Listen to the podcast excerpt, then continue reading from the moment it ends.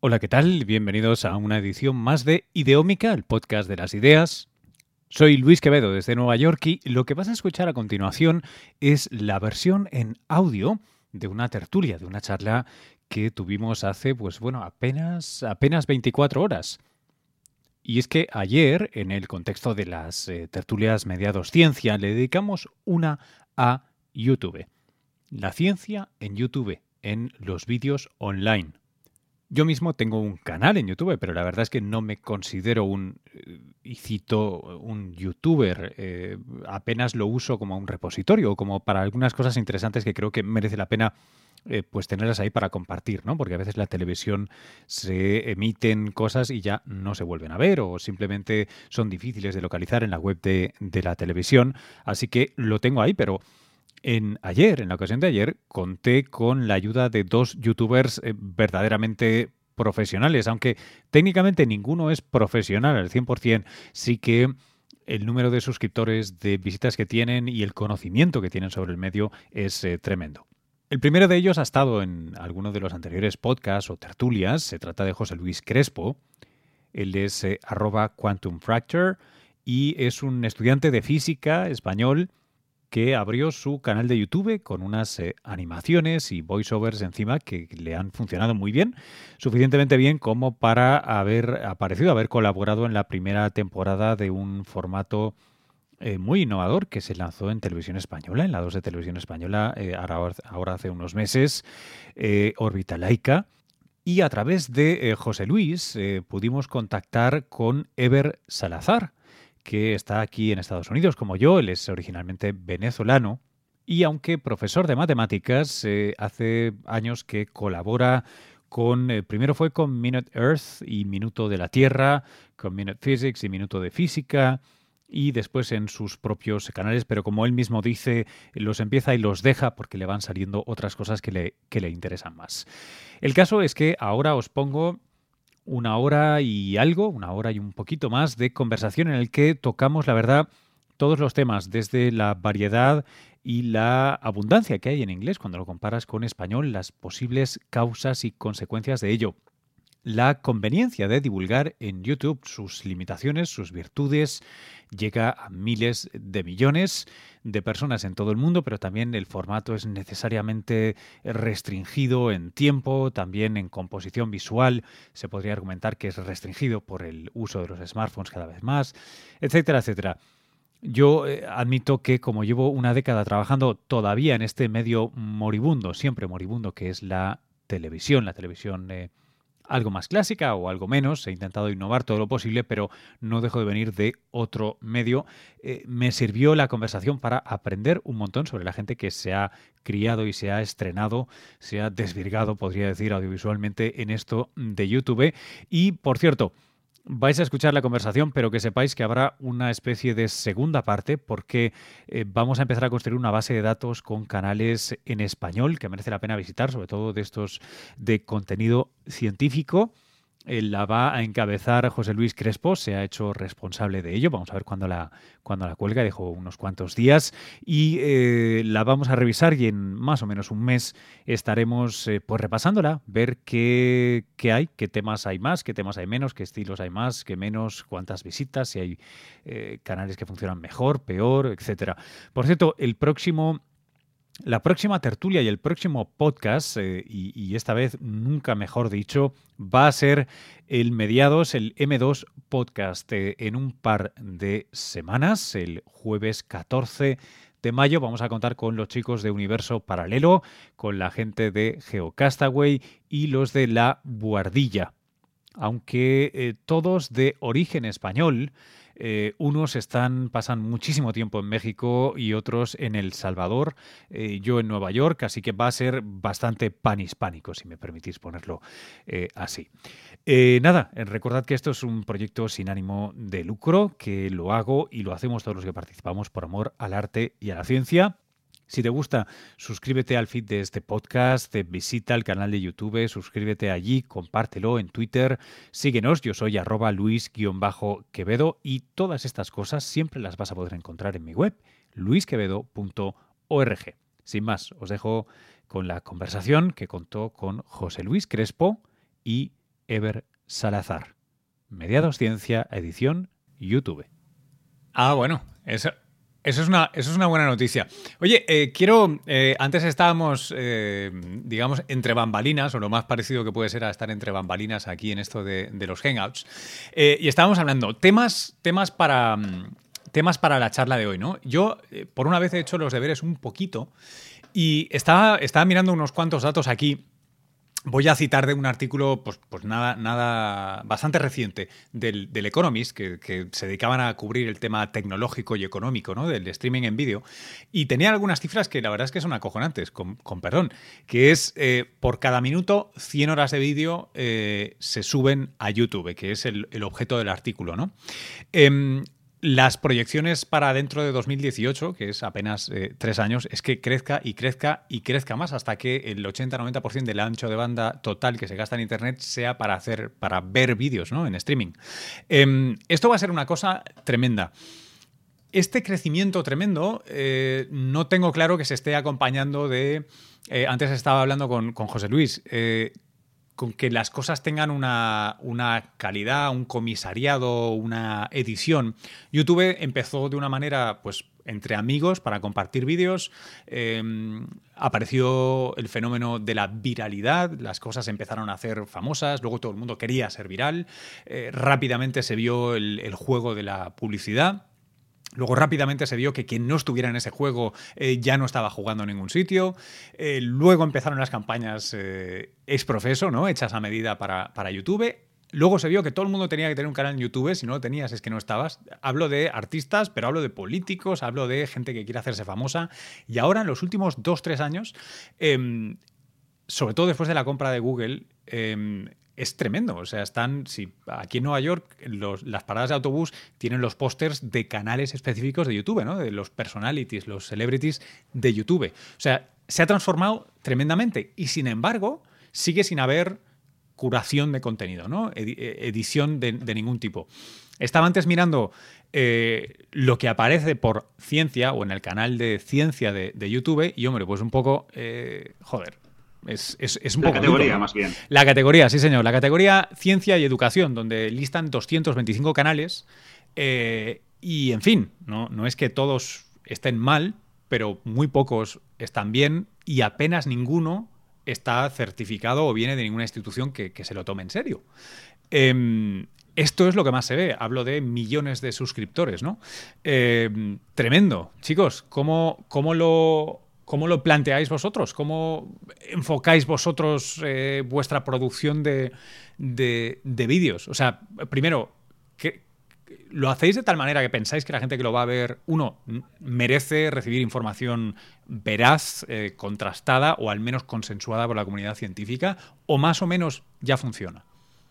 Os lo abro a ambos. Bueno, yo, bueno, yo primero quiero decir antes sobre lo que has dicho, sobre la, potencia que tiene YouTube y sobre que todo el mundo tiene que tener un canal en YouTube para ser importante.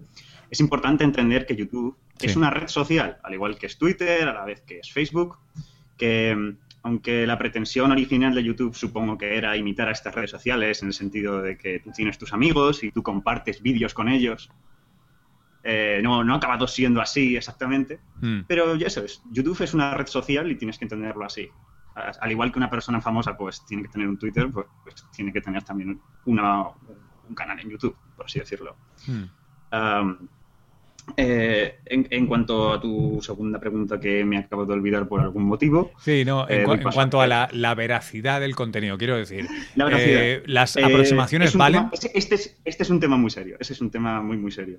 Porque ciertamente en la categoría te puedes encontrar un montón de canales que, que Mm, puedes encontrar canales que tienen contenido en el que no tú, tú ves, tú desde tu propio conocimiento ves que, no están diciendo cosas que son correctas.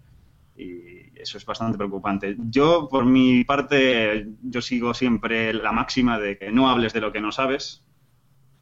Y, intenta ser, es decir, hay que ser muy escrupuloso. Esa, esa es una de las cosas que yo creo que son muy importantes. la primera regla es no hables, de lo que no sabes, siempre di cosas que son verdad o que están muy bien contadas, muy bien investigadas. ¿Cómo prevenir todo esto? Pues eso es muy complejo. Sí, yo creo que yo creo que no hay no existe todavía un análogo de Wikipedia en el mundo del video. Porque Wikipedia también es un proyecto que está hecho básicamente con colaboración de, muchísimas personas eh, y, que, bueno, que está presto a vandalismo, pues. Ah, sin embargo, eh, de alguna forma Wikipedia funciona, pues, y, y, es una fuente de fuentes este, bastante confiable. Uno puede conseguir allí información, puede conseguir este, eh, links hacia otros sitios donde hay más información y, es, un, es un excelente compendio. En el mundo del video es, como tú dices, ha estado, cada quien va subiendo videos eh, de todo tipo y no hay ningún tipo de orden, no hay ningún tipo de, no hay, no hay ningún ente que esté curando estos videos, que los esté clasificando, que los esté ordenando o, que esté eh, en, cierto modo reuniendo los videos, eh, los mejores videos y compilándolos. y, y, posiblemente eso sea bastante difícil de hacer, ¿no? que haya alguna institución que se dedique a hacer eso. Eh, lo más probable es que eso tenga que estar, eh, tenga que ser esta curación tenga que ser básicamente eh, basada en la buena fe de, las personas, pues, en, la, colaboración entre las personas. Em, en el caso de la, de la ciencia, en, el caso de los canales científicos, hay muchísimos canales que, que se titan científicos y realmente no lo son. Hay otros que, eh, que se va, hay otros muchos canales que se basan en, esparcir rumores, este, pseudociencias, cosas que no son ciertas y, y yo realmente realmente no le presto mucha atención a estos canales. Eh, Crespo tiene, tiene una visión distinta, ¿no? ah, yo, yo realmente no suelo prestarle atención a esto y, suelo ignorar este tipo de contenido. Eh, y sí creo que debería existir algún tipo de, de, curado de estos canales, que no existen. yo estoy... sí, es, más que todo un desorden de, canales. Yo estaba pensando, ahora voy a buscar el enlace y lo compartiré eh, en Twitter porque no tengo la cabeza, pero lo tengo en mi pocket.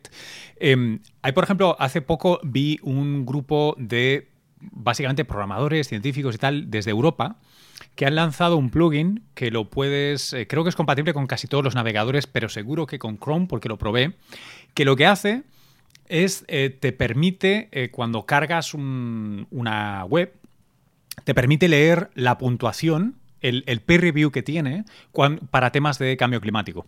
Entonces ellos lo que se dedican es a analizar fuentes de noticias eh, más y, medio populares, supongo que no pueden llegar a todos los rincones, pero lo que hacen es, en esta base de datos, ellos puntúan si las cosas están bien o no, ponen referencias bibliográficas o no. Entonces, claro, esto cuando lo distribuyes por una red enorme de gente que le interesa que esto eh, tenga lugar, luego tú solo tienes que instalarte un plugin. Y en ese plugin, cuando cargas una, web de noticias o lo que sea, te pone si eso, el peer review, está bien, eh, dudoso o está directamente mal. Y además te dice cómo. Y si quieres, puedes buscar la información. Joder, yo pensaba. Eh, es un modelo que podríamos utilizar con YouTube, ¿no? Porque los vídeos en YouTube tienen una URL concreta. Podríamos simplemente, no lo sé, ¿eh? yo, soy un ignorante como programador, debo decirlo, con perdón, vaya esto por delante, pero vamos, un modelo así se podría utilizar para eh, coger y decir, oye, ¿esto está bien o no está bien? Eh, los que sabéis de física o de matemáticas, ¿este vídeo está bien o no está bien? Y, os tiráis, va, una, una referencia. esto lo ponéis una vez y ya lo puede utilizar toda la comunidad que se instale el plugin. Em, yo qué sé, y la gente que sepa de neurociencia puede hacer lo mismo, etcétera. El, problema es que el plugin lo podría usar. el problema es que el plugin lo podría usar perfectamente gente que no tiene ni idea y. A ver, véase por ejemplo un vídeo que vi hace poco que decía que el número pi no era 3, 14 y 16, sino otra cosa. Bueno, ¿Ah, ¿Qué era? Era un vídeo, un, un vídeo muy interesante. Bueno, el caso es que el caso es que eso, alguien podría los matemáticos, la gente que sabe matemáticas, la gente que sabe que hay montones y montones de demostraciones que te dicen que es 3, 14 y 16, bueno, y cómo calcularlo con precisión, pues te puntuarían que es horrible, pero sin embargo habría un montón de fans, de fanboys, como diríamos, del, del, canal en cuestión que te lo puntuarían positivo. No, pero no estoy siendo, no estoy siendo nada democrático ¿eh? con esto. O sea, yo te digo simplemente una iniciativa que no tienes por qué abrir eh, completamente. No es una revisión por pares, es una revisión por académicos o es una revisión por gente que ha sido previamente certificada. O sea, mira, eh, es como todo. Tú puedes irte a leer blogs por ahí o te puedes leer o te puedes suscribir a Bloomberg, ¿no? Si haces negocios. La gente seria se suscribe a Bloomberg, pues sabe que la información es mucho más cojonuda que, que la agregador de Google, desgraciadamente. Eh, quiero decir que en ese hay, sentido, hay maneras. En ese sentido sí, pero, pero tener, o sea, veo complicado coordinar tantos... Eh, es decir, que haya tantos, tantos académicos que se te pongan a revisar tantas cosas. Bueno, no... Aparte también, eh, viendo, viendo los comentarios de YouTube y viendo los likes que tienen los vídeos, ya te puedes hacer una idea de la veracidad de un vídeo. Ya te puedes hacer una idea de lo que está pasando por ahí. Más yo, o menos. Yo creo que no sé, no sé si estoy mucho contigo, ¿eh? Yo creo que. No sé. A ver, a ver. a ver si tú lo dices más suavemente. no, es. Eh, no, no, no. Lo, lo, lo, del, lo de los likes, los dislikes, el número de vistas es algo. Uno no se puede fiar de eso para, para decir absolutamente más nada. Bien, más bien los comentarios. Los comentarios. Yo creo que en los comentarios puedes ver bien por dónde van los tiros. Sí, posiblemente, pero bueno, no, no, no todas las personas leen los comentarios. Eh, yo creo que yo creo que esto va, es decir, si ninguna organización se toma el tiempo de hacer esto, ah, eh, eh, no se va a dar, pues es algo que no, que no, va a existir. Esto va a ser una colección de, de, videos ah, ah, colocados desordenadamente en la red, que es más o menos lo que sucede en inglés. YouTube en inglés, en cierto modo, está más avanzado, hay muchos más videos, hay mucha más variedad de videos, mucha y, la calidad es, muchísimo mayor. y, en inglés, eh, que yo sepa al menos, no existe ninguna, ah, ninguna compilación de todos estos videos más que listas de, canales populares de ciencia. Claro, claro, claro. Y, discúlpame, de hecho, antes cuando estaba leyendo yo, mi, mi, error estaba en el YouTube de aquí americana. Yo estoy en Nueva York ahora. O sea que, eh, de hecho, José Luis, luego, perdón, nota mental, luego haznos el repaso por, por el hashtag ciencia y educación en español. Porfa. Luego, perdón, Ever, eh, vuelvo contigo. Cierto, cierto. sí, eh, bueno, no existe ningún, no existe nada que compile esto, pues. Por ejemplo, la página web de Khan Academy, ah, que tengo mucho tiempo sin revisar, es una página que compila todos los videos de, de Khan Academy y lo hace de una excelente manera, pues al menos la, plataforma, cuando yo la estuve explorando, creo que la última vez que la vi fue hace más o menos como año y medio, me parecía que era una excelente plataforma para compilar todos los, todos los, todos los videos que estaban bajo Khan Academy. Y, creo que debería existir, eventualmente va a existir, a una, una plataforma similar que compile este, estos, estos videos curados. Eh, pero sí, es algo, es algo necesario. En español no hay, no hay, no hay tantos videos como en inglés, pero, pero sí, yo creo que eventualmente, eventualmente eso se va a dar. Oye, eh, quiero, quiero eh, comentar ahora la petición de, de, aquí de un colega que está viendo la tertulia. Em, va por arroba gomo Bell, seguramente lo, conocéis eh, más de uno, eh, nos pedía opinión sobre, yo creo que a todos los que estamos aquí nos, nos sonará, Daniela Vos, la mexicana. ¿La conocéis? ¿En serio? ¿Ese es el video de termodinámica? Bueno, eh, la verdad es que tiene un montón de tiene un montón de videos. Estuve viendo el canal y vamos, tiene los videos que, que, uno quiera, ¿no? Em, en, serio, pero no, no. Pero en serio, en serio. Digo, digo en serio, porque nadie es idiota y la que menos idiota es es ella. Eh, es un producto para YouTube. Eso que os decía antes de la viralidad, tal cual, cuando esto se convirtió en una manera de hacer pasta, es un producto muy inteligente. Ahora bien, ya sabe, es muy inteligente de cierta manera, es como Fox News. Fox News es, es un producto muy inteligente. Intereconomía en España es un producto no me citéis fuera de contexto, muy bien diseñado para un cierto nicho. O sea, cumple una función. Bueno, un negocio más bien, lo era, ¿no? Creo. O lo era, perdóname. Pero bueno, tú me entiendes. Eh, eh, esto encaja muy bien. Entonces, Daniela Vos está haciendo algo que me gustaría saber realmente quién, quién ve el canal. Eso no lo sé. ¿Alguno la conoce? Sí, sí, Ever, por favor. No, yo no la conozco. Yo desde ayer, ayer, creo que fue ayer que vi el video, porque Crespo lo tuiteó. Y. Porque me lo encontré, me lo encontré y dije, ¿qué, es esto? A mí, a mí me pareció muy cómico. O sea, yo lo vi y me pareció demasiado cómico. Lo vi hasta el final. No es el tipo de, de, videos que yo me pondría a ver. De hecho, no vi ninguno más. pero me pareció bastante cómico. no le vi, no le vi mayor, Trascendencia. no le vi mayor contenido educativo como tal. Me parece que más bien es un video que está dirigido a una audiencia que probablemente conoce de los temas y es básicamente un chiste, pues es, es, es para hacer reír. Dudo mucho que, eh, no lo, al menos no lo veo, no lo vi yo con que tenga ningún valor educativo en particular. Probablemente pueda hacer a la gente eh, que lo vea este, preguntarse, bueno, buscar algunos términos, pero no lo vi con, el objetivo específico de, educar en... Oye, a mí, a mí tampoco me parece un... Como chiste tampoco me parece fantástico, quiero decir. O sea, ni me parece que tenga un humor eh, maravilloso. Obviamente el contenido educativo es nulo eh, o, En fin. Em, te digo, Luis, que los es, física lo que ha contado y, bueno, la física... Eh, oye, no está mal. He, visto cosas peores. No está mal, no está mal. eso, eso cuando, cuando me lo dicen de un programa mío me sienta como una patada. no he visto cosas peores. Ah, yo, yo, creo que yo, yo, creo que no sé cuál es la intención exactamente de los creadores de ese canal, eh, pero me parece que, que detrás, es decir, es, es muy poco extraño. Es decir, ellos podrían hacer este canal y utilizar estos chistes sin necesidad de utilizar estos contenidos de física, pues. Y el hecho de que ellos estén utilizando esos conceptos de física me da a mí entender que tienen alguna intencionalidad, pues. Ya sea eh, como en el caso de... Mm, Branding. Ah, eh, em, extra, extra, Credits, que es un, es un, canal en inglés que habla sobre videojuegos. Ah, tiene, tiene un episodio que a mí me gusta mucho, eh, que es sobre aprendizaje tangencial, en donde habla sobre cómo las películas o, o juegos o algunas veces diferentes multimedia, eh, coloca ciertas referencias sobre eh, contenidos históricos en, los juegos o en las películas que hacen que la gente o, que un pequeño porcentaje de la gente se interese en estos contenidos. Por ejemplo, en la, película 300 este, hablan sobre, ¿cómo es que se llama el protagonista? Leónidas. Hablan sobre Leónidas y, los, y los 300 espartanos que fueron a la guerra. Eh, probablemente la película no tiene un objetivo educativo como tal, no tiene el objetivo de educar y probablemente ni siquiera sea una historia eh, eh, precisa o...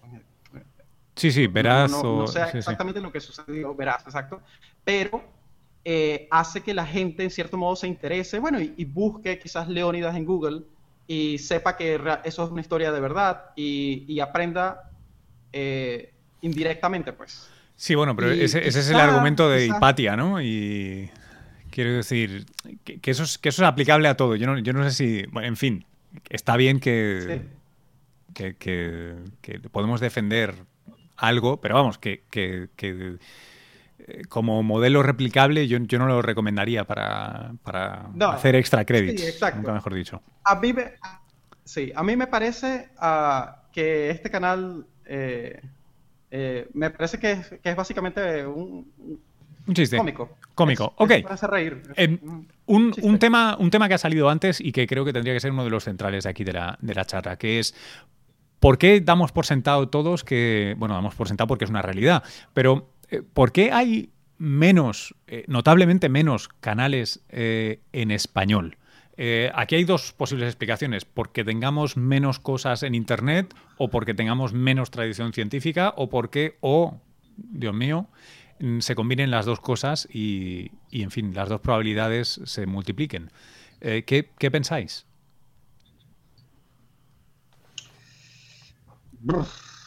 La verdad es que no tengo ni idea y, tienes razón, y tienes totalmente razón, porque em, de hecho este salto de los americanos principalmente empiezan a hacer un tipo de, canal y automáticamente Latinoamérica y España los imitan, como la gente que empezó a hacer videojuegos y inmediatamente estuvieron Willy Rex, eh, Richard Betacode y toda esta gente haciéndolos, ¿por qué no sucedió exactamente lo mismo? Eh, que se, fue casi, casi automático. En plan, surgieron y al poco de meses ya surgieron los otros. Pues no lo sé, puede ser que sea, no sé, no sé, sinceramente, yo no lo achacaría a nada cultural ni, ni, ningún tipo, pero... ¿Alguien, ¿alguien aquí o mm. en Twitter habla un buen francés, un buen alemán, un buen italiano y nos puede decir si en alguna de estas otras lenguas, o quien dice eso dice japonés, o es que, perdonad, ¿eh? cualquier otra lengua que sea suficientemente grande, tenga una demografía suficientemente potente, eh, si esto sí existe. Em, por ejemplo, tradicionalmente, ahora voy a hablar de, mi terreno, ¿no? Me voy a lo analógico. Eh, en televisión, Sí que es cierto, por ejemplo, que has encontrado históricamente muchos más formatos eh, o programas, tipos de programa en francés sobre ciencia y divulgación de lo que correspondería a los millones de habitantes que hay en Francia, Luego, si quieres, lo puedes extrapolar a los, al resto de países francófonos, pero en cualquier caso se, produce poco en ese otro resto de países, ¿no? Pero bueno, incluso todos tomados en su conjunto, hay mucho, hay mucha producción, ¿no? Em, em, en español, históricamente, menos. Eh, menos además a ambas orillas del Atlántico. Eh, Ever, ¿tú qué piensas eh, sobre esto? Mira, yo creo que son muchas cosas. Primero, que la... Yo siento que el inglés es, al menos este, para, este, para este lado del, mundo, el inglés es básicamente la, como una lengua... Eh, es como una lengua universal. La gente sí, es, prácticamente se está convirtiendo en una lengua universal y, ah, y por eso es que hay muchísimo más contenido en inglés, porque de esa forma puedes llegar a más audiencia, pues. Eh, en, Estados Unidos, eh, muy pocas personas hablan español profesionalmente, solamente hablan inglés, y en cambio siento que en Latinoamérica y en Iberoamérica y en, Francia, en Alemania, el inglés es una forma de comunicarse con el mundo.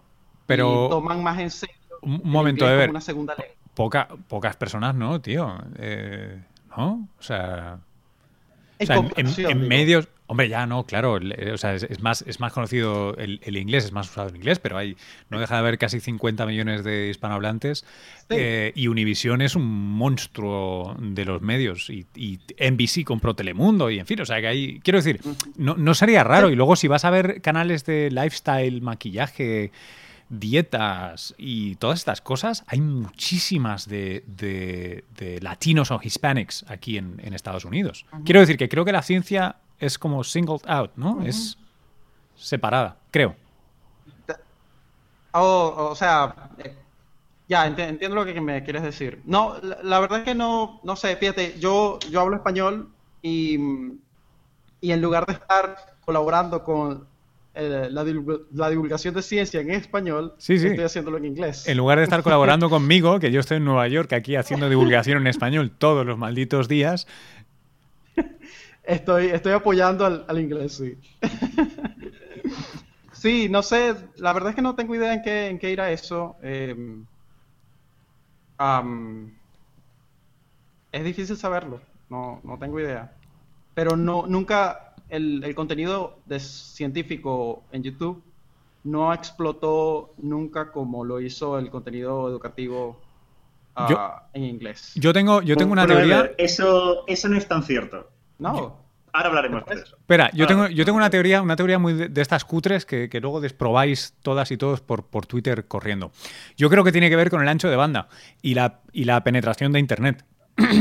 YouTube requiere datos generosos y en los países donde se habla inglés o se habla muy buen inglés, ha habido más penetrancia de, Internet. España ha sido históricamente un país donde ha sido dolorosísimo tener una buena conexión a Internet eh, y si os vais a mucha, a, gran parte, la mayor parte de Latinoamérica, os vais a encontrar con exactamente la misma situación. Con lo cual, la probabilidad de que no, no, digo que una, dos o diez personas sean unos ilustrados y tengan inviertan en, fibra y suban vídeos. El problema es que alguien tiene que bajarlos. y bajarlos tiene que ser mucha más gente que la gente que los sube. Entonces, e- esa disparidad, ese desequilibrio en la balanza, o sea, hay gente que tiene buenas conexiones y podría producir vídeos, pero nadie los ve. Em, me imagino que ha tenido algo que ver, al menos en mi tiempo en España yo recuerdo qué, qué- qué difícil era y cuando llegué aquí a Nueva York era como, hostia, ¿qué ha pasado? Todo, eh, aquí se asume que la, que la banda ancha es ancha. Exacto. Sí, e- es una, es una, es una hipótesis interesante. Sería bueno, sería bueno ah, echar algunos números a ver qué tal, cuántas personas tienen acceso a, a Internet. Te- tendríamos Eh, que cu- mirar... ¿Cuántas sí. personas hispano- Que- Claro, claro, claro. O ver qué pasa en, en Holanda y en Dinamarca, ¿no? Países donde hay una fantástica cobertura de Internet y hablan inglés. A ver si producen mucha divulgación en inglés o no. Sí, sería, sería bastante interesante ver. Y yo siempre he estado un poco interesado también en qué es lo que sucede en China. Creo que en China, creo que en China YouTube no está, no está permitido, pero ellos No está tienen permitido. sus propios, ah, ellos tienen sus propios ah, páginas sobre videos. Y, mm, y bueno, sería interesante también saber si alguno de, de las personas que están viendo sabe de, de cuál sería la experiencia china en este caso si ellos tienen este tipo de videos este, con contenido científico, qué tal se dan, qué, qué tan, Hmm. qué tan populares son. Eso sería interesante de saber. Eso sería muy interesante. Si alguien, si alguien tiene, bueno, supongo que no sé si alguien lo tendrá en directo, pero si no, prometo preguntar por aquí. Eh, seguro que podemos preguntar. Yo tengo un mogollón de compañeros que son chinos aquí en la universidad y que, y que deben saber. Yo debo decir por eso que la mayoría de, de- de científicos chinos que conozco aquí ven muchísimo vídeo en streaming. Eh, pero eh, novelas, novelas chinas, pero novelas, ven Novelas. mogollón de novelas, es increíble. Eh, pa- ¿Pasa también, no? ¿West Coast? ¿No, ¿No os pasa lo mismo? No tengo idea. No sé, porque yo no... no sé, yo lo único que veo en YouTube es, es esto y eh, son canales educativos y no, no tengo idea. Ok. Eh, Es José decir, Luis. no, no, no, me no me relaciono mucho con, con, no sé. Sí. No es, eh, que Ever no es, no eres un consumidor de YouTube. Ese es tu problema. Ok. Sí, no, y que además... consumidor eh, eh, estándar, me refiero. Que no es un de consumidor donde- estándar. de donde- no, y de donde yo, de, de- de Venezuela, donde yo vengo, Sí. eh, solamente yo era el único que veía YouTube de forma regular. Pues Sí. ninguno, ninguno de mis amigos ni conocidos eh, era, era como que un suscriptor en YouTube de canales ni nada por el estilo, hasta que, hasta que yo comencé a hacer canales, pues que, que, que contagié a algunos a ver algunos videos, pero nadie en, en sí eh, que yo conozca y que probablemente esté relacionado con eso que dices de la penetración del Internet, Sí, sí. nadie que yo conocía en mi círculo de amigos veía, veía video en streaming. No, yo, yo tengo, por ejemplo, un colaborador del, del programa de televisión que tengo aquí, que está en Venezuela, y que es un dolor de huevos cada vez que, que tiene que enviarme un video, porque es que es imposible. O sea, no podemos tener un Skype. Es, la, Es la- imposible. eh, no, no, no es tanto el ancho de banda como que, pum, cae. De repente cae y, y, bueno, claro, y te- Cae te-. Cae, cae la conexión. Es Entonces horrible. eso, eso es muy, muy difícil. Em, eh, te- tengo aquí un, en Twitter a, a Carlas. Carlas es, es arroba geocharlie con X eh, del podcast Geocastaway. Que, por cierto, si alguien no lo sigue, yo lo recomiendo que le echéis una ojeada o una oreja en este caso.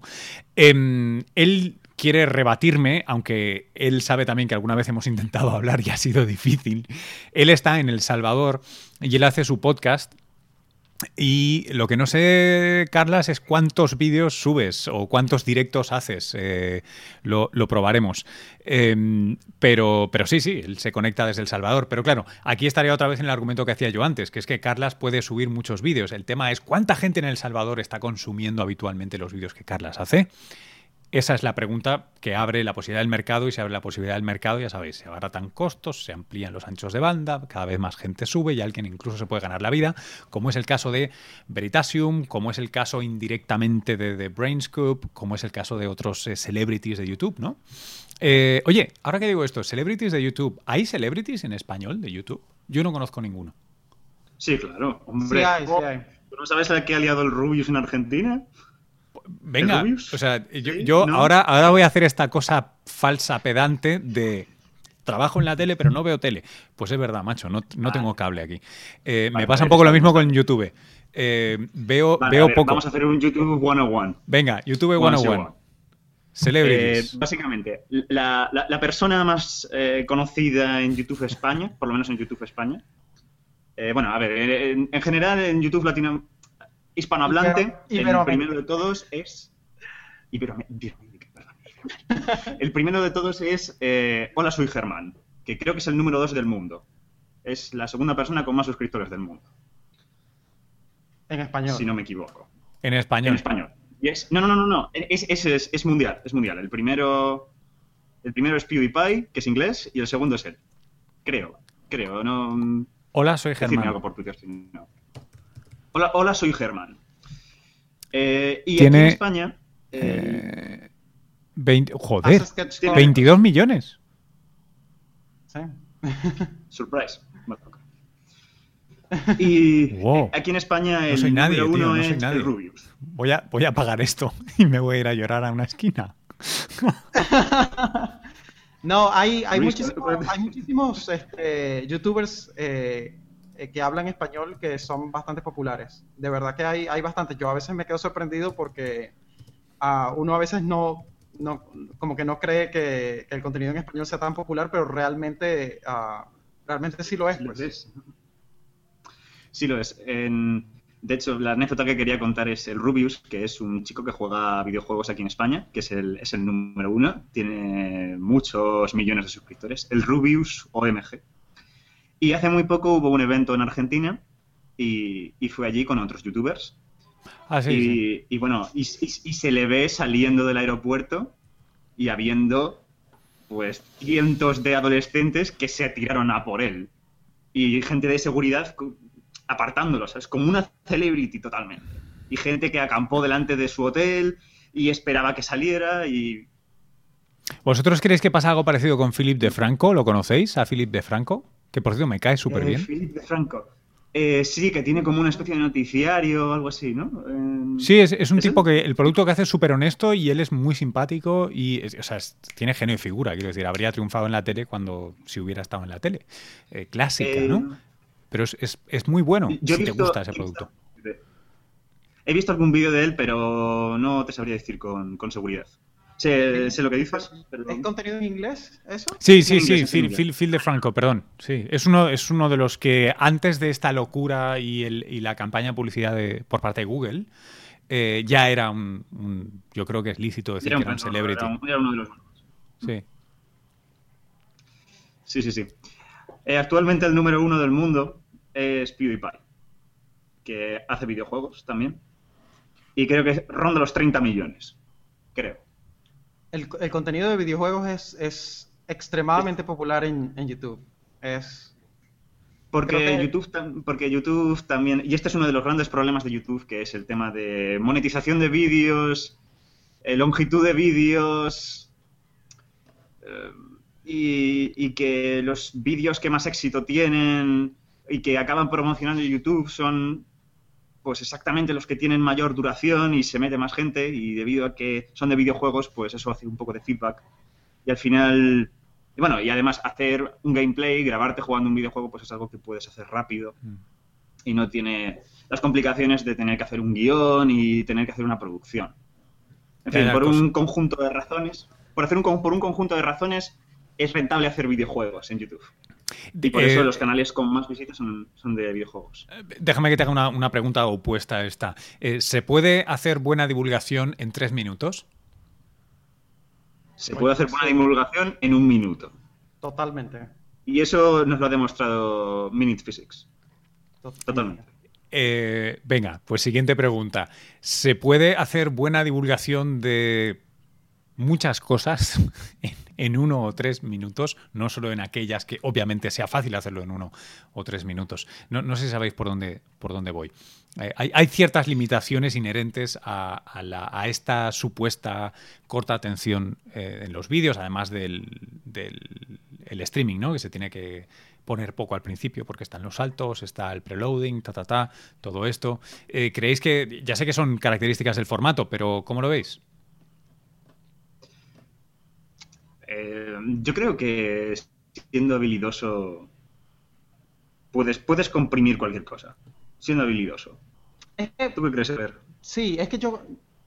Es decir, eh, muchas veces estos, estos, estos videos de, divulgación son más que todo, eh, eh, que son cortos, pues los videos de divulgación cortos están más que todos dirigidos a captar la atención de la gente y, y una vez captada la atención de la gente, las personas que ven el video pueden averiguar mucho más por su cuenta. Entonces, yo sí creo que se pueden hacer ese tipo de videos básicamente para cualquier tema. Eh, y, con cualquier complejidad. Es decir, siempre se puede hacer una introducción, un, como un abre boca a cualquier tema y dejar a la gente como queriendo más. Sí me parece que se puede hacer. Claro, estás, estás un poco de alguna manera reformulando eh, lo que, en lo que se basa la publicidad, que es, que es la idea de que tú puedes meter el anzuelo en sean 20 segundos, sea un minuto, en fin, si te vas atrás en el tiempo los anuncios eran más largos, ¿no? Em, pero esa es la idea. La idea es que luego busques el producto o simplemente que te sirva de, anzuelo. Eh, yo, yo os quiero. Sabéis que a veces en estas tertulias, yo, Ever, tú no lo sabes porque no las has visto, así que no, te pienses que soy tan, tan, tan desagradable, pero muchas veces hago de abogado del diablo, eh, papel que disfruto. Em, eh, lo que yo me planteo es. Eso está bien como planteamiento. Yo muchas veces lo hago. Yo tengo un programa de tele que dura media hora. En media hora hay muchas cosas que no puedo hacer. No puedo contar la actualidad del día en media hora. Es absurdo, ¿no? Todo lo que ha pasado. Entonces me contento con la idea de, bueno, esto es un anzuelo, ¿no? Quien quiera ampliar más, pues tuiteo enlaces, subo cosas a la web, etcétera, etcétera, etcétera. Eh, pero la verdad es que la enorme, grandísima, casi completa mayoría eh, no lo hace.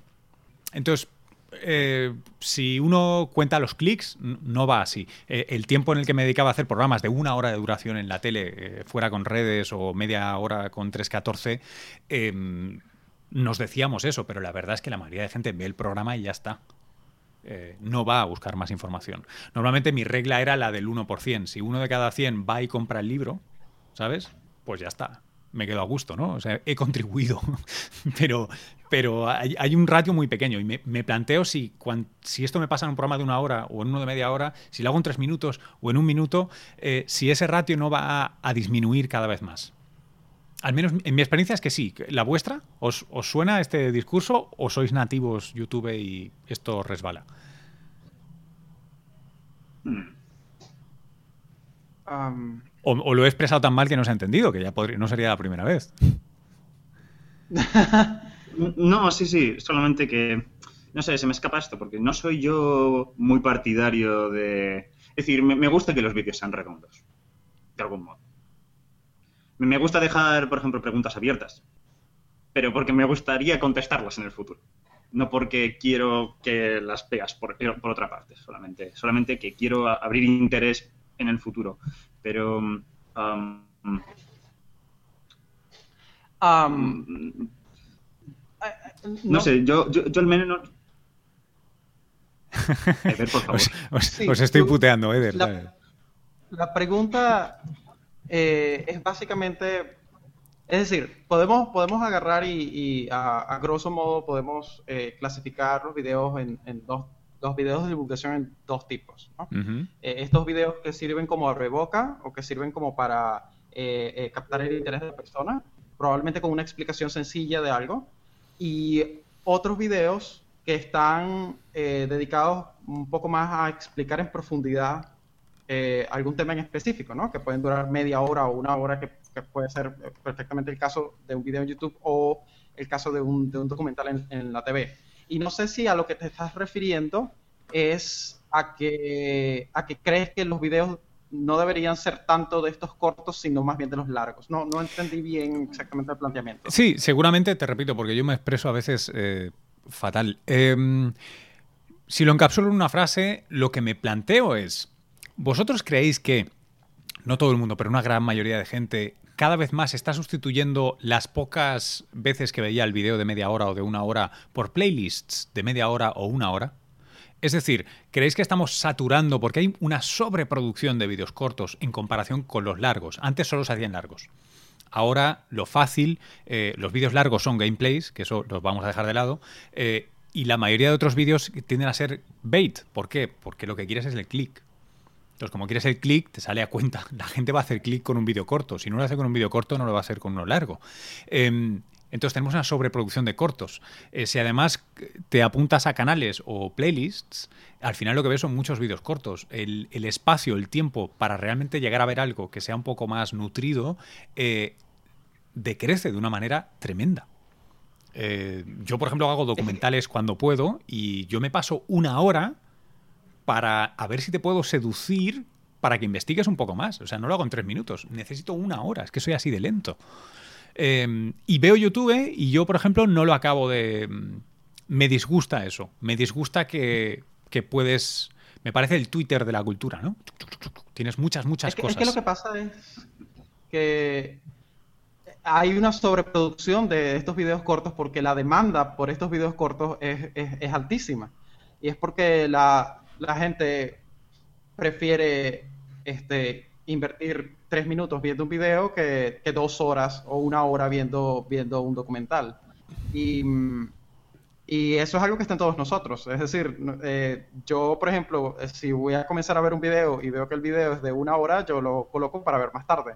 Porque eh, esa, esa, inmediatez que uno que uno siempre está buscando eh, es, algo que se está esparciendo y, y, los, y los creadores de contenido eh, y, más que todo en ciencia, tienen que fijarse en eso, porque si quieren llegar al público, necesitan adaptarse a las necesidades y, a la demanda del público. Si el público quiere videos cortos, sería navegar contra marea, intentar hacer videos, videos largos. Y, ¿Conocéis, ¿Conocéis una. ¿Sabéis Mike Judge? ¿Quién es? El director, eh, creador, por ejemplo, de, de, Silicon Valley en HBO, y director de, por ejemplo, Idiocracy, la película que iba a citar ahora.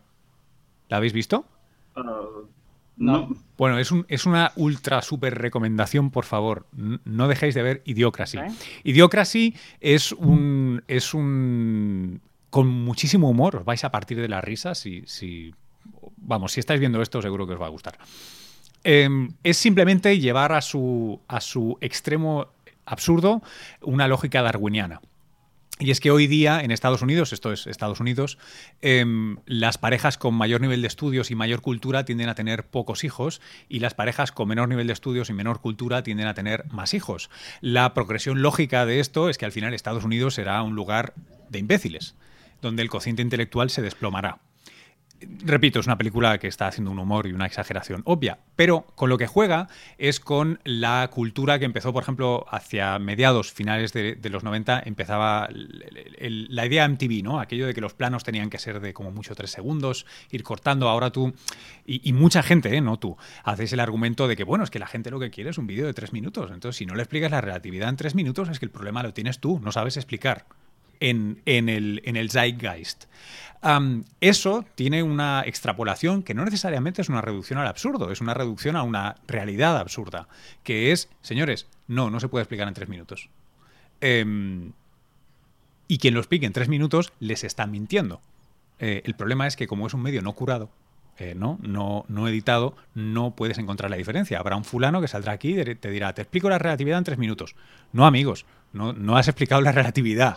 Has explicado una metáfora rápida que tal vez aproxima una simplificación de... ¿Sabes? Em, y esta es una cosa que, nos encontramos muchas veces y que em, no tiene una solución fácil, pero aceptarla sin más, para, para mí tampoco es la, la solución. Por eso supongo que sigo haciendo documentales de una hora de duración, una chapa. ¿Y por qué no me dejan 90 minutos? Al respecto, Luis, quiero decir una cosa. Eh, veo que Tus documentales son una mierda, ¿no? No, no, no, no quiero decir eso, no quiero decir eso, no quiero decir eso, no quiero decir eso. No para nada. De hecho, de hecho estoy estudiando física gracias a los documentales. Me empecé a interesar por esto gracias a los documentales. Pero lo cierto es que a mí me gusta el, formato de vídeo corto. Yo creo que yo creo que Veritasium en 7 minutos o Henry en 2-3 minutos han condensado cosas que hubieran sido han condensado cosas que, simplemente porque los documentales también tenían que tener los documentales se toman su tiempo en explicar las cosas. Suelen tener como una introducción histórica del científico tal, descubrió tal. Suelen ir con mucha calma, suelen ir con tranquilidad para que todo el mundo lo entienda, ponen analogías eh, y tal. Y, lo acabas entendiendo claro, pero porque tienes un tiempo muy... Y, y lo que vi con estos canales en inglés es que realmente en tres minutos te metían un huevo de información, pero en tres minutos y ya lo sabías. No tenías que pasarte media hora sino que en tres minutos tenías la información y la tenías en tu cabeza. Y no necesitabas nada más, no necesitabas más tiempo. Y, y, luego decías, madre mía, ¿cómo ha podido este tío condensarlo con... Qué bien pensada esta metáfora, qué bien pensado este grafismo. E, es... Eh, yo, yo, creo que hay otra cosa también, que es que usualmente los videos sobre ciencia en YouTube, los videos cortos, están dirigidos a un público en general, un público en general que eh, no necesita saber muchos detalles que probablemente eh, que probablemente Crespo sabe sobre la relatividad. Pues obviamente hay ecuaciones, hay, hay, hay, hay ciertos procesos. Hay tecnicismos. tecnicismos. Hay, hay, ciertos procesos que deben entenderse, que un físico debe comprender en toda su complejidad pero que el público en general realmente no importa si lo conoce o no lo conoce. Entonces, uh, yo creo que mm, eh, para un público, es, decir, para, para, un físico en formación, por ejemplo, para Crespo, Crespo no puede basar su educación en, en videos de YouTube, en videos cortos de YouTube, eso, eso sería una locura. Eh, pero yo creo que eh, estos videos están siendo dirigidos a una, a una a un, a un público en general que solamente necesita eh, como una introducción, algo superficial que puede ser explicado en un corto tiempo.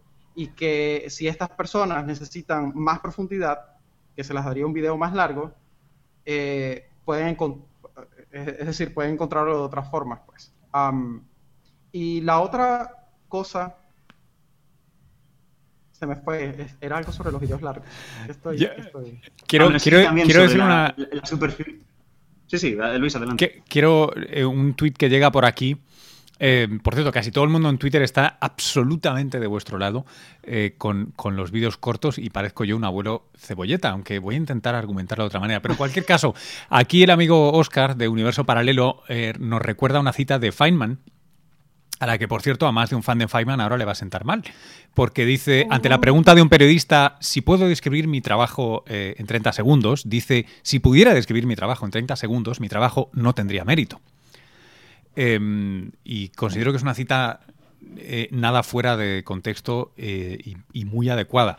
Em, repito, no estoy diciendo que, que, estén mal los vídeos cortos. Yo hago vídeos cortos en mi canal de YouTube si los veis. No es eso. Mm. Solo me pregunto en voz alta qué significa que... O sea, lo que, lo que estoy viendo básicamente es, es un poco... Eh, aquí tenemos matemáticos y físicos. Eh, lo que estoy buscando es un sistema complejo en este caso en el que hay un equilibrio que está descompensándose de una manera tremenda. Y es que eh, ahora hay un cambio de escala con YouTube que permite que esa disparidad entre los vídeos cortos y los vídeos largos se amplifique de una manera monstruosa. Al punto que elimine de una manera práctica los vídeos largos o las libros largos o los... En fin, podríamos tener esta misma discusión sobre libros electrónicos y sabréis que pasaría lo mismo. Entre los fakes en Amazon o los autoeditados que venden millones porque son así y están hechos eh, para vender más, etcétera. Es, es, una, es una reflexión eh, perenne, supongo, en el mundo de la cultura, pero que creo que también es bueno verlo aquí. Eh, sin, más, lo dejo ahí. O sea, yo, yo sigo siendo un pesado que hace vídeos largos, Muchas veces yo lo que creo es que es inevitable que la gente, e, es decir, la es inevitable la tendencia a la gente a querer contenido más corto. Y dado que es inevitable, hay que aceptar que para llegar a esa gente eh, es necesario utilizar videos cortos. Ah, solamente con el objetivo de llegarles. Sí se pueden hacer videos largos. Y el, el comentario que iba a hacer que se me olvidó es que yo, a mí no me gustan los documentales los documentales que pasan en televisión no me gustan. No he visto el primer documental, probablemente se me, se me esté escapando alguno, pero no he visto el primer documental eh, que, realmente yo piense que, es bueno. Que es bueno. Deben haber, deben existir, pero no, he, visto, no he visto el primero, creo. No sé, no, no recuerdo, no me viene ninguno a la cabeza. Pero, y, yo creo que la culpa de esto la culpa de que estos documentales sean tan malos es que ellos están diseñados, es como el efecto de History Channel. Que ellos comenzaron siendo un canal sobre historia y terminaron siendo un canal sobre alienígenas. quiere ver, ¿no? Sí. Que. Ovnis. es, es, es- es que el- la forma en la que esos videos están producidos y diseñados los obliga a que tengan esa tendencia. Es decir, tienen que producir contenido que la gente quiera ver para poder ser consumidos. Y quizás en este punto eh, puedas decirme que eso esté pasando con los videos en YouTube. La diferencia es que eh, en YouTube básicamente cualquiera puede publicar sus videos, en cambio en la televisión no. Entonces eh, es, es fundamentalmente diferente, pues, am, lo que sucede en la televisión y en, y en Internet. Dice este argumento hace tiempo, creo. ¿Cómo, perdón? Este argumento te lo hice hace tiempo. Eh, bueno. El argumento de... Sí, eh, en el sentido de que los documentales, eh, lo que acaba de decir Ever, que básicamente es que, que tienen que cumplir al- algunas cosas para que la producción se, se realice. El creador no tiene una total, totalísima libertad. Me da la sensación. Sí. Y por ejemplo, yo he visto, ahora que recuerdo, he visto eh, programas de televisión que son muy buenos. Eh, allá en España, em, ay, ¿cómo es que se llamaba? Más por menos. Es un programa muy viejo eh, que era sobre matemáticas, universo matemático. em, que me parecía un programa, bueno, me parece que, es un, que, que era un, que era un programa excelente, pues y que, y que utilizaba el tiempo de una forma adecuada y que utilizaba las animaciones y los videos de, de- de- Hmm. de una buena forma para aquel entonces y que eh, eso también fue una de mis inspiraciones para yo, para yo comenzar a hacer mis propios videos. Pero esos videos eran largos, eran, eran de 30 minutos, eran, eran, eran eh, episodios dirigidos a, a- a la televisión, pues. Hmm. A- lo, cual, lo cual demuestra esto de que sí es posible hacer eh, contenido bueno eh, de larga duración. Sí. Bueno, eh, yo no sé si vosotros habéis eh, llegado alguna vez a ver, em, mucho antes de Internet, eh, el, el el Open University, la, la universidad abierta en Reino Unido. A alguien, no sé si a vosotros dos os sonará, seguramente no, por un tema de edad, pero a la gente de Twitter, ¿os acordáis de los vídeos de Open University? Los vídeos quiero decir en televisión. Yo, por ejemplo, yo me crié en Barcelona en el canal 33, que es como el segundo canal, el canal cultural de la televisión pública, ponían los sábados por la mañana el Open University y yo me los tragaba todos, tío, los de química, matemática, física, tal cual, y eran, sabéis, ¿no? Eh, bolas y palos de verdad, no 3D, sino antes del 3D. Y hacían cosas educativas que estaban muy, muy chulas. Obviamente hablo de, de un tiempo muy, eh, muy, muy, muy distinto. Oye, eh, quiero como vamos ya sumando minutos y tal, no, no quiero dejar de tocar algunos, algunos otros temas que es, me gustaría saber cuáles son vuestros canales favoritos y por qué, excluyendo los que hayáis colaborado o sean vuestros. En español o en inglés. O De chino. ciencia, no de ciencia. No, lo que tú quieras, oye, si tú lo que ves es a, ¿cómo era? A yo soy no sé quién, pues yo soy no sé quién, no te preocupes, no, Ahora tengas sí. vergüenza. Bueno, dado, bueno, dado que mis suscripciones superan las 100, le doy paso a Ever para que lo vaya diciendo, ya las voy pensando. Bueno, yo las, yo las tengo aquí justamente en esta pestaña. Estoy abriendo mis suscripciones. Ah, y vamos a ver. Am, canales con los que no estoy relacionado. eh, todos los canales, bueno, el Numberphile, que es de Brady Haran. Él hace, él tiene varios canales este, en YouTube. Numberphile, eh, em, Periodic Videos, eh, Objectivity, que es un canal nuevo que, está produciendo. En, en general sus videos son muy buenos. El formato es un formato entrevista, en donde este, él, él o alguno de sus colaboradores entrevista a un matemático, algún físico, algún experto sobre algún tema en particular. Y, este, y son muy buenos. A me, me- gustan porque muchas veces este, eh, eh, la, la conversación es es- es súper interesante. Am, está, por ejemplo, Byhard, que tiene mucho tiempo sin subir videos. eh, so- son videos sobre matemáticas, excelentes videos. Ah, está CGP Grey, que tiene excelentes ex- explicaciones de diversos tópicos. Eh, Veritasium, que publica videos sobre física. Am, sigo, por ejemplo, a Game of Thrones. Ah, eso no es. Este... Es lo que hay, es lo que hay. No, no, sin vergüenza, sin vergüenza. Es, esto no es ciencia. Um, sigo, por ejemplo, The Physics Girl, que es este, un, Mm. una youtuber que eh, comenzó Sí. hace poco. De hecho, la conocí en Dicton la última vez que fui.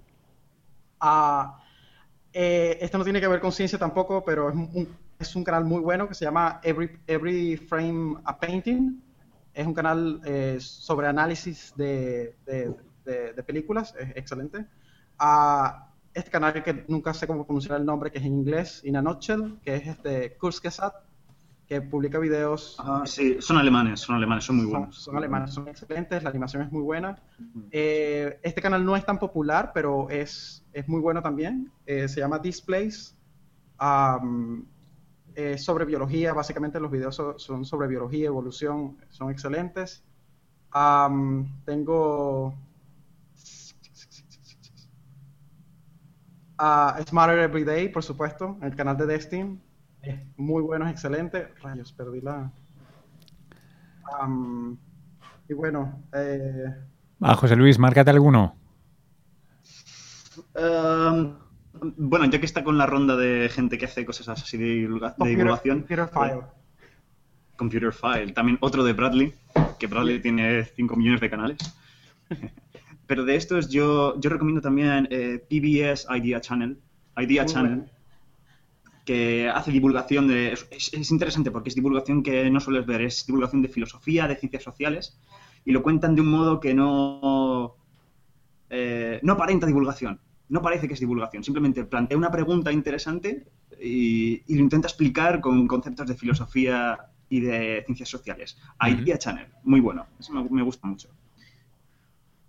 Y bueno, obviamente Visos, no sé si lo has dicho ya, Ever Ujú. No, no, no lo he dicho.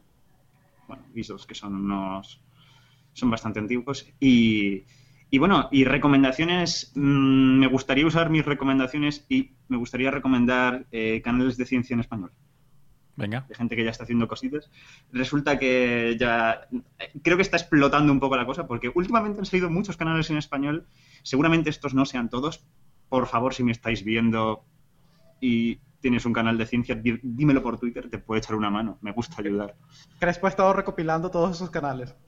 Debes tener una lista Eh, gigante ya. Tengo una lista, o sea, me voy suscribiendo a todos para tenerlos por aquí. Bueno, eh, por partes, eh, C de Ciencia. Bueno, los pondré, los pondré por Twitter, no os preocupéis por eso, pero tenemos C de Ciencia, que son así vídeos estilo visos, muy chulos. Eh, Charlie Labs, obviamente, que es lo a mucha gente, que son cositas así de ingeniería. Eh, Ciencia en el bar, que lo llevan dos catedráticos y, ha- y que hacen experimentos con cosas así, con cosas en, ¿Qué- en- en un bar y, y explican un montón de, de cosas ¿Qué, de física. qué manera tan honrosa de describirlos, debo decir. Es que voy rápido y no pienso lo que digo, así que aquí lo que salga. Eh, pa, pa, pa, pa, pa. Eh, unos que han salido eh, derivando y y, y- y- y- y- y- y no lo tengo por aquí. Derivando y, y había otro canal, y había otro canal que han sacado gente del Fame Life, del Fame Lab, que están haciendo unos vídeos así cortos de cosas. Sí, están, por lo Eh, menos están haciendo uno que se llama Date un voltio y un otro voltio, más voltio, que no sé cuál es. Sí, sí. Están bien, están bien. Eh, el robot de Platón, que son es un, un chico mexicano, también hace cosas así estilo visos. También me, gusta, me puede gusta ser. bastante. Me, me siento, me siento poco me siento aislado de este mundo. Eh, también Cuentos Cuánticos ha estado haciendo cosas, que lo tengo por aquí, pero creo que paro de hacerlo, porque por favor, Cuentos Cuánticos vuelve otra vez. Habías pensado que también son mexicanos, que también responden preguntillas y tal, y, y así una pizarrilla así de puta madre. Eh, uf, Luis Quevedo, suscribíos a Luis Quevedo, que es estilo Visos. Eh, perdón, estilo Veritasium. Eh, Tienes así un Sí. rollo Veritasium. Tienes Los un cojones. Veritasium. Sí, sí. eh, Acéptalo, la- acéptalo. debe ser la barba recortada así, a, lo- a los años 70, porque No, otra no, no, cosa. hombre, sí, así, irte, pasando por irte paseando por la calle con la camarilla e ir contando cosas, eso es estilo Eso- Veritasium. Eso, eso es muy estilo Veritasium. Eh, si, os contara, supuesto- si os contara de dónde viene el estilo este, ya os lo contaré un día de estos, así en privado. Pero no viene de Veritasim, no. Dale, dale. Eh, eh, Sergio Paredes, que eh, supongo que hará vídeos dentro de muy poco, pero hace como vídeos de química y a muy buena calidad, hace experimentos y tal, todo muy bien. Eh, También eh, los chicos de experimentos caseros que han hecho así un montón de cosas. Bueno, tío, y te vamos a pedir que hagas un post invitado en algún sitio porque no tienes límite. ah, dicen derivando también. De verdad, tienes que, tienes que publicar en alguna parte todo ese poco de canales y mantener la lista actualizada. Claro, hombre. Y, poco más. Y Beatty y Winton, lo siento, son cosas de biología, que también son, son blogs de biología y están muy bien. Cosas de evolución así de alguien que sabe. Bueno, haré, haré un post o haré, lo pondré en Twitter hay mucha gente, hay mucha gente, está saliendo mucha gente. Aldo, porque nos va a gustar. Yo creo que solo me atrevo a recomendar cosas que no habéis dicho, que, que se me ocurran. Uno es ah, la Escuela de la Vida, de la Vida, The School of Life, que es un proyecto que tiene detrás a Alain de Botón. Em, muy interesante para hacer estos nuggets de 1 a 3 minutos o a 5 minutos de introducción a filósofos clásicos e incluso a implementaciones prácticas de filosofía clásica. Muy interesante. Oh, sí, sí, clásica sí, contemporánea. Que, lo, hace. Sí, ya sé cuál es. Ya sé cuál es. Eso está muy bien. De hecho, todo el proyecto que está detrás de The School of Life es muy, muy, muy interesante. La mayoría todos los habéis dicho, yo creo. Em, yo creo que merece la pena ver, eh, aunque sea por vicio, eh, estar suscrito siempre a New Scientist, a Plus Media a Nature y Science, porque de vez en cuando sacan unos vídeos que son tremendos y que, que uno no puede no haberlos visto, porque son muchas veces eh, vídeos originales, eh, quiero decir, material original de los experimentos o de los investigadores y tal, y son muy, son muy bonitos. Em, y así algo notable, bueno, NASA, que siempre es un horror porque empiezas y no acabas. Si no lo veis, ved Last Week Tonight. No es ciencia, pero es pensamiento crítico buscad en Google y marcad y ved todo aquello que haga Tim Minchin. es muy interesante. Ah, reactions o reacciones, que es, un, es la versión más pop science del American Chemical Society. Fantástico y excelente, de verdad os lo, os lo recomiendo muchísimo. Luego se prodigan muy poco, pero NPR, NPR, eh, cuando hacen vídeos tienden a ser muy interesantes también. Y por último, Charlie Rose Charlie Rose, Carlos Rosa. Eh, aquí en Estados Unidos es un tipo muy conocido y sobre todo lo que hace son entrevistas muy buenas, largas, pero están segmentadas en tres minutos. Ever me perdonará, están segmentadas eh, a tipos que no os lo podéis creer. Eh, es, un tipo que entrevista al más alto nivel y es muy interesante. de vez en cuando hay científicos, de vez en cuando hay médicos, de vez en cuando no los hay más habitualmente. Pero vamos, esto, esto son algunas de las cosas que me ocurren. Seguro que por aquí, por la lista, están tuiteando más y son.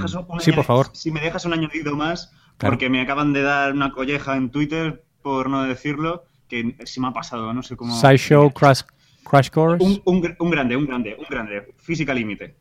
Claro. Lo dejo ahí. Física Límite, que es un. Ahí está, ahí está, la colleja. Dibujitos. Lo dejo. Muy bien. ¿Y, dijiste Charlie Labs también? Claro, claro, claro, claro. Charlie Labs. Sí, lo acabo de decir también, lo he dicho antes. Charlie Labs, cómo no. Bueno, oye. Em, los tenemos a todos. Eh, la verdad es que no podemos concluir nada. Porque está todo muy abierto. Pero, pero ha estado bien ver. Eh, ha estado bien. La verdad, muchas de las cosas que habéis, que habéis Efecto Salamito también se me ha olvidado. Efecto Salamito también es bueno. Efecto Salamito. Haré un post, vale. Haré un post. Haz, un post y compártelo. Maldita sea. Dios, se me están yendo todos en la cabeza. Lo siento a todos, lo siento a todos. Ya se comprometió Crespo a hacer el. Ahí está. ¿Veis? Esto, esto está, esto es la, la, esto es estar firmando el fin de la televisión como, como la conocimos. Porque hay tanta, tanta oferta que ¿para qué vas a poner la tele? Es, es, es absolutamente Yo no tengo tele.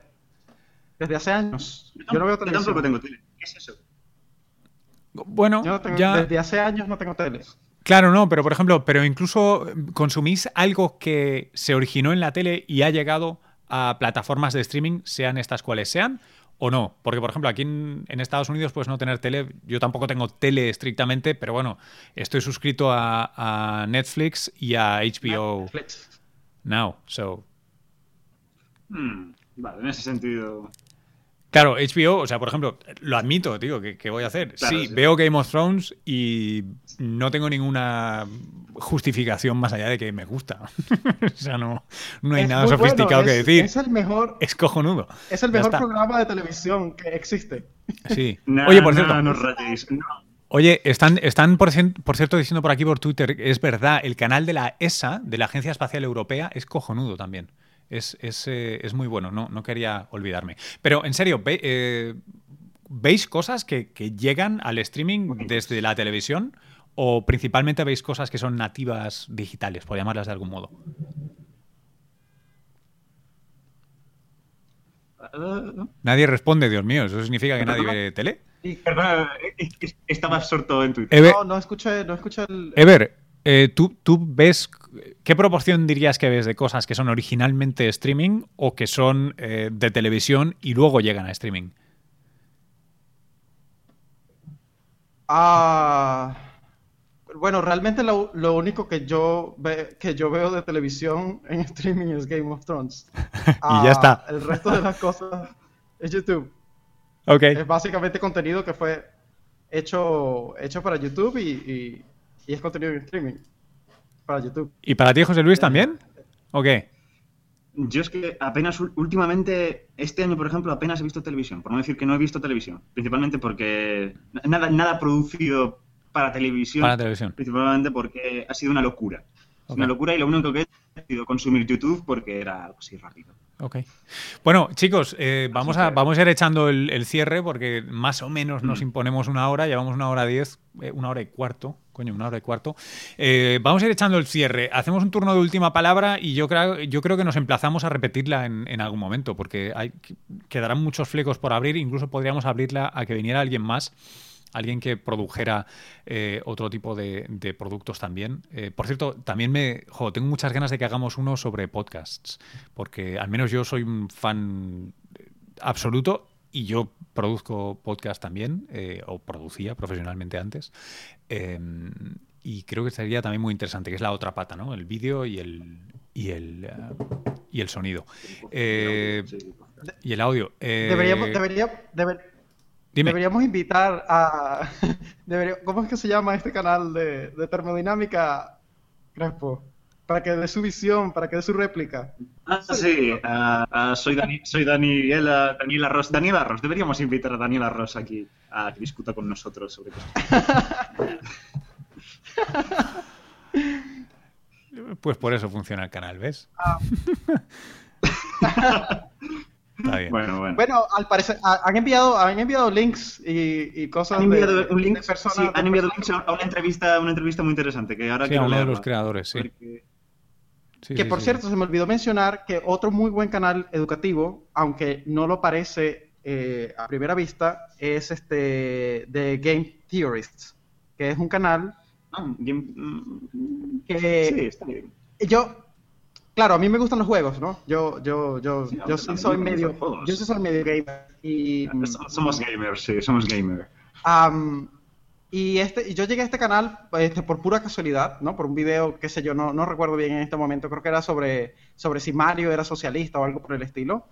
Y cuando yo vi por primera vez el video de este canal, yo sabía, yo estuve completamente seguro que ese video estaba utilizando esta excusa de los videojuegos para enseñar física y matemáticas. Porque se notaba demasiado que, que era simplemente una excusa utilizar eso para enseñar eso. Y después am, hubo un video de él en donde lo confirmaba, pues, que él había comenzado su canal justamente para unir sus, pasiones, que eran este, pues, este, eh, las ciencias y, y los videojuegos. Y la verdad es que eh, eh, es un canal que, bueno, que, que, a, que- a primera vista parece que está hecho para, para gamers y teorías locas sobre videojuegos, que al final terminan enseñando cosas sobre física, matemática, filosofía. Eh, Es, es un canal de historia incluso. Es, es un, es un canal bastante interesante sobre, y que, bueno, que está basado en esto de la- del, del aprendizaje tangencial. Obviamente no lo voy a comparar con el canal de... ah, eh, con este canal, se me olvidó el nombre, Crespo. ¿Cuál? Tengo que anotarlo. El Termodinámica. Eh, Daniela Ross. Daniela Ross. No lo voy a comparar con el canal de Daniela Ross porque me parece que el, el contenido educativo de, de este canal es, es, es muy poco eh, y, y- y realmente no, no alcanza a comunicar, pues. Pero, mm, eh, pero sí, yo, yo siento, yo siento que detrás de eso hay, hay, hay cierta intencionalidad. Hay, hay, hay algo, hay, hay algo detrás de eso. Bueno chicos, ahora sí, vamos, vamos, eh, vamos a despedirnos eh, en el mismo orden. José Luis. Que, bueno, que encantado de estar aquí otra vez, de, hablar de, en este caso, mis cosas. Y, que, bueno, invitar a todo el mundo, y invitar a todo el mundo que, que, sepa sobre ciencia, que intente hacer sus cositas en YouTube, tal y como les salga, sin que no se preocupe mucho por la calidad, es una cosa que se aprende y que, y que contacte conmigo, que estoy encantado de ayudar. Ever. Y bueno, este, yo también encantado de haber este, conversado este rato con ustedes. Pareciera que hubieran pasado 15 minutos nada más. Y eso que al comienzo estaba un poco nervioso, que nunca había hecho un hangout así en público. Ah, no, no, encantado de, conversar sobre esos temas. A mí, a mí me apasiona muchísimo la educación, eh, la ciencia eh, y hacer videos. Y, y, bueno, este, este, estos, estos son mis temas. Bueno, chicos, pues nada, oye, agradeceros mucho a los dos eh, que, os hayáis eh, pasado aquí pues un buen rato y pasado el tiempo, como siempre, eh, charlando y, enseñándome, porque está claro que soy el que el, menos docto en, temas de YouTube. Así que me queda mucho por, por aprender. Espero poder seguir aprendiendo de vosotros dos.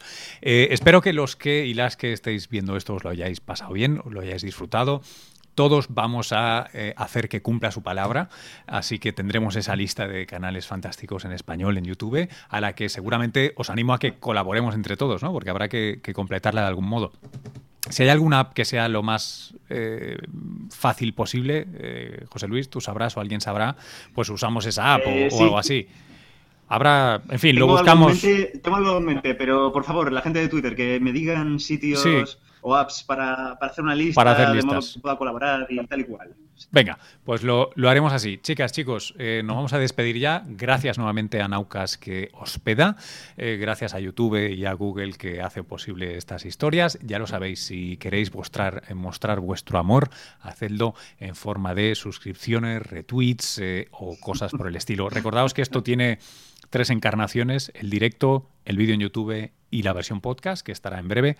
Eh, hasta la próxima charla, que no tiene fecha ni tiene tema, así que estoy abierto a sugerencias. Tenemos un M2 escéptico que tiene que suceder en algún momento. También estamos abiertos a temas. Eh, nos vemos a la próxima.